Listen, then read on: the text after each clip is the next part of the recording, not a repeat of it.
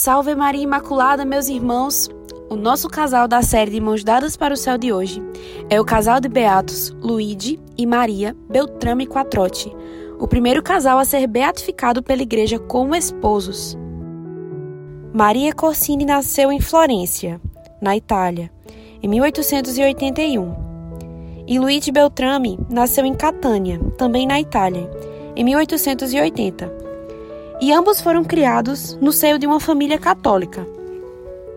Desde pequenos, praticavam ativamente a fé e participavam dos sacramentos. E por isso decidiram criar seus filhos nos princípios e valores da fé católica. Maria era professora e escritora, amante da literatura, comprometida em várias associações, como a Ação Católica, a mesma instituição que Santa Giana participava. E ela era também envolvida com os escoteiros. Além de ser professora e escritora, Maria tinha um grande amor pelas artes, então também era apaixonada pela música. Luigi, por outro lado, foi um brilhante advogado e chegou a se tornar o vice-advogado-geral do Estado italiano, sempre envolvido com pautas católicas no âmbito político. Os dois se conheceram em Roma ela ainda era adolescente e ele já era licenciado. Eles se casaram na Basílica de Santa Maria Maior, em 1905, e desse amor geraram quatro filhos. O casal Beltrame Quattrotti ficou conhecido por sua participação ativa em diversas organizações católicas. Entre elas, eles participaram do movimento de renascimento cristão, sempre envolvidos no meio da família. Inclusive, Maria publicou vários livros com esse tema, e um deles se chamava Radiografia do Matrimônio. Era um casal muito entregue aos pobres, aos doentes e a todos os necessitados. Então, Maria trabalhou como voluntária, ajudando os etíopes na Segunda Guerra Mundial. Antes de se casarem, Luiz não vivia tanto a sua fé cristã, não tanto quanto Maria, porque ela era uma, uma praticante muito ativa da fé católica. Mas depois de conhecê-la, ele começou a perceber que mais do que um conjunto de práticas, a fé precisava de uma profunda vida interior. Então ele começou a procurar a ajuda de, de um diretor espiritual, começou a se aprofundar na fé, junto com sua esposa. E juntos eles também começaram a ver aquela vida que eles levavam matrimonial como uma vocação a família como igreja doméstica. Começaram a perceber que aquilo ali, muito mais do que um simples voto, era uma missão. Uma missão e um motivo que os levaria a uma profunda intimidade com Deus. Quando eles foram beatificados pelo Papa João Paulo II, esse mesmo Papa falou que os dois esposos foram cristãos convencidos, coerentes e fiéis ao seu próprio batismo.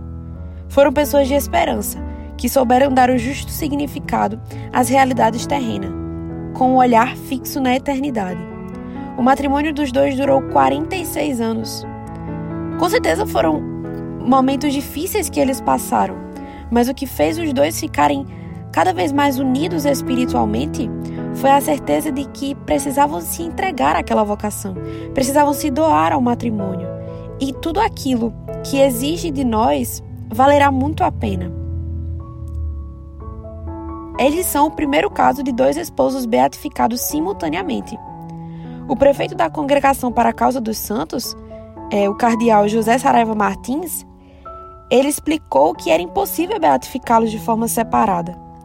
Isso porque não se podia separar sua experiência de santidade, porque eles se santificaram juntos. Eles não se santificaram separadamente, como nós percebemos em outros casos de, de casais em que um dos dois foi santo e o outro não foi. Os dois, eles se santificaram juntos. Eles transformaram o extraordinário. É, eles transformaram, o, o, na verdade, o ordinário no extraordinário. Eles conseguiram transformar aquele cotidiano de um casal normal em uma vivência do céu. O mesmo prelado que fez essa beatificação do casal comenta que esses esposos fizeram de sua família uma autêntica igreja doméstica, aberta à vida, à oração, ao testemunho do Evangelho, ao apostolado social, a solidariedade para com os pobres e a amizade. Ainda na homilia da missa de beatificação, Sua Santidade o Papa João Paulo II afirmou que os esposos Beltrame souberam viver uma vida ordinária de forma extraordinária, reivindicando assim o ensinamento do Concílio Vaticano II sobre a chamada de todos os fiéis à santidade. A vida desse casal consegue nos mostrar que a santidade não é só para pessoas que têm a vocação religiosa, padres, freiras, celibatários, mas que o céu é para absolutamente todos. O exemplo de casais como o casal Beltrame abre as portas do céu para nós, que possuímos uma vocação leiga.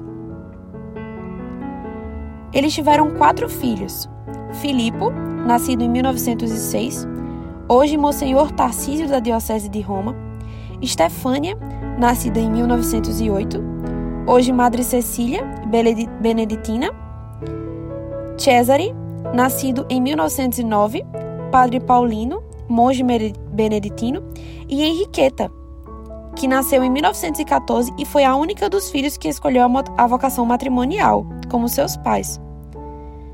Então, consegue-se perceber, a partir dos seus filhos, o quão frutuoso foi o casamento entre Luís e Maria. Porque eles geraram quatro filhos, dos quais três foram ser religiosos.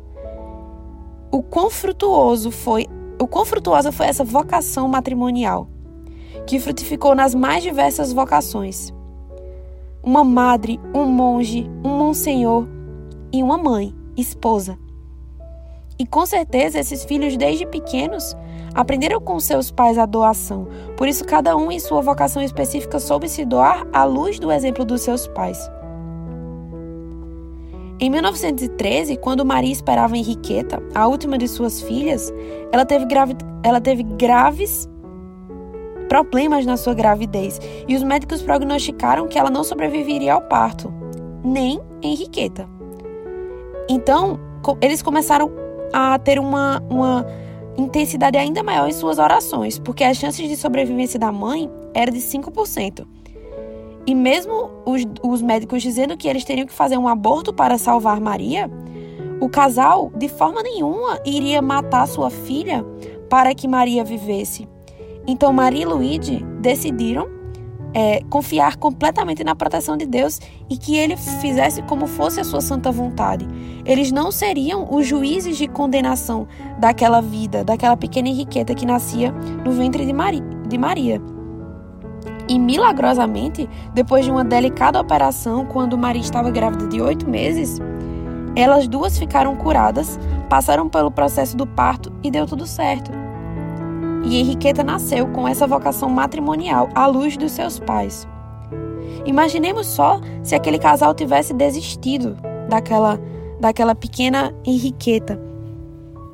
Não teriam é, uma vocação que lhe seguisse, uma vocação matrimonial. E todo o seu matrimônio não teria sido frutuoso, porque estariam sendo ali assassinos de uma criança. Durante a Primeira Guerra Mundial, Maria multiplicou suas ações nas obras de apostolado e caridade, animando as instituições familiares, atendendo como catequista, é, ajudando os enfermos. Em 1909, Maria ficou novamente gravemente doente e achou realmente que fosse morrer. Mas toda a família entrou em muitas orações e em 1920 estava totalmente recuperada. Depois disso, Maria entrou no Conselho Central da Ação Católica e no mesmo ano foi nomeada membro do Secretariado de Estudo. E ela passou a escrever ainda mais, uma coisa que ela amava bastante. Em 1922, três dos seus filhos expressaram, num breve período de tempo, esse desejo de se consagrarem completamente a Deus. E o mais bonito dessa história é que em 1930, as bodas de prata do casal Luigi e Maria coincidiram com a ordenação sacerdotal do seu filho Filipe, e em sua primeira missa abençoou a aliança dos seus pais. Muitas pessoas que não tivessem a, uma relação íntima com Deus poderiam até achar que Deus estava os castigando por pedirem logo três filhos em um período tão curto de tempo. Mas aquele casal que estava enraizado no amor de Deus, que queria mais do que tudo a vontade de Deus para eles, entregaram seu fi seus filhos como uma oferta de amor. É assim que um casal verdadeiramente amante de nosso Senhor Jesus Cristo precisa agir. Não ser egoísta e se os seus filhos e seus filhos forem pedidos por Jesus para entregarem suas vidas, um casal que está realmente alicerçado sob a rocha vai saber entregá-los. O padre Tarcísio Beltrame, Beltrame, o filho mais velho dos esposos Luigi e Maria, expressa sobre os seus pais o seguinte trecho: Nossa vida familiar não teve nada de extraordinário. Foi um fato ordinário, com suas debilidades. No entanto, sempre seguimos importantes ensinamentos de que as almas de boa vontade podem se dispor a imitar e a realizar também hoje em dia. Fomos uma família aberta aos amigos e a todos os que queriam respirar o clima da nossa casa. O quarto de hóspedes estava sempre pronto. Nos anos de guerra, muitas vezes arriscando muito, acolhemos e ajudamos a todos que nos pediam. E outro trecho muito bonito é que, se, que disse o seu outro filho, o padre Cesare. Mesmo nunca tendo imaginado que eles seriam proclamados santos pela igreja, posso afirmar sinceramente que sempre percebi a extraordinária espiritualidade dos meus pais. Em casa, sempre se respirou um clima sobrenatural, sereno, alegre, não beato. Independentemente da questão que tínhamos que enfrentar, sempre a resolviam dizendo que se tinha que fazer do teto para cima. Então nós percebemos pelos testemunhos dos seus filhos que eles sempre foram um casal normal, um casal que soube viver na terra, mas não ser da terra. Um casal que soube estar com os pés no mundo, mas sem ser do mundo, sempre se preocupando com o céu. Mesmo naquele, naquele cotidiano aparentemente normal, o casal Luigi e Maria souberam entregar cada dificuldade ao, ao bom Deus, souberam entregar todas as suas preocupações, souberam dar tudo àquele Deus que também havia dado tudo a eles. E eles foram cada vez mais se santificando, um santificando ao outro e os dois juntos santificando os seus filhos. Luigi, depois de duas crises cardíacas em 1941 e 1944, sucumbiu à terceira, falecendo em 1951. Maria, sua fiel esposa, afrontou esta dor com grande fé. Então, depois que, que Luigi morre, Maria continua seu apostolado, ou melhor, ela se entrega ainda mais àquele apostolado, porque ela percebia que precisava continuar sua missão e também continuar a missão à luz do exemplo do seu esposo. E o mais bonito também dessa história é que é, por indicação do seu diretor espiritual, que era o padre Garrigou Lagrange, ela entrou no, no movimento Frente da Família, trabalhando na defesa da integridade da família, e morreu em 1965. Os três filhos ainda vivos, o Monsenhor Tarcísio, o Padre Paulino e Henriqueta, estiveram presentes na beatificação dos seus pais, no ano de 2001. Então nós percebemos com essa bela história de Luigi e Maria que um amor dado ao seu esposo e principalmente o amor dado a Deus, o amor entre os esposos, entre os esposos e o amor a Deus, ele frutifica no amor dos filhos. Os filhos observando o exemplo dos pais querem amar mais a Deus. Os filhos observando a santidade dos pais querem também ser santos.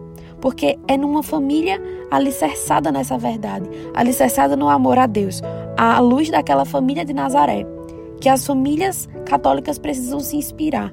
E o principal desejo dos pais católicos devem ser que seus filhos vão para o céu. Esse era o maior desejo de Luigi e Maria. Então é isso, meus irmãos. Que Deus os abençoe e salve Maria Imaculada. Que a exemplo de Luigi e Maria, possamos cada vez mais amar a verdade e alicerçar o nosso cotidiano numa vida totalmente sobrenatural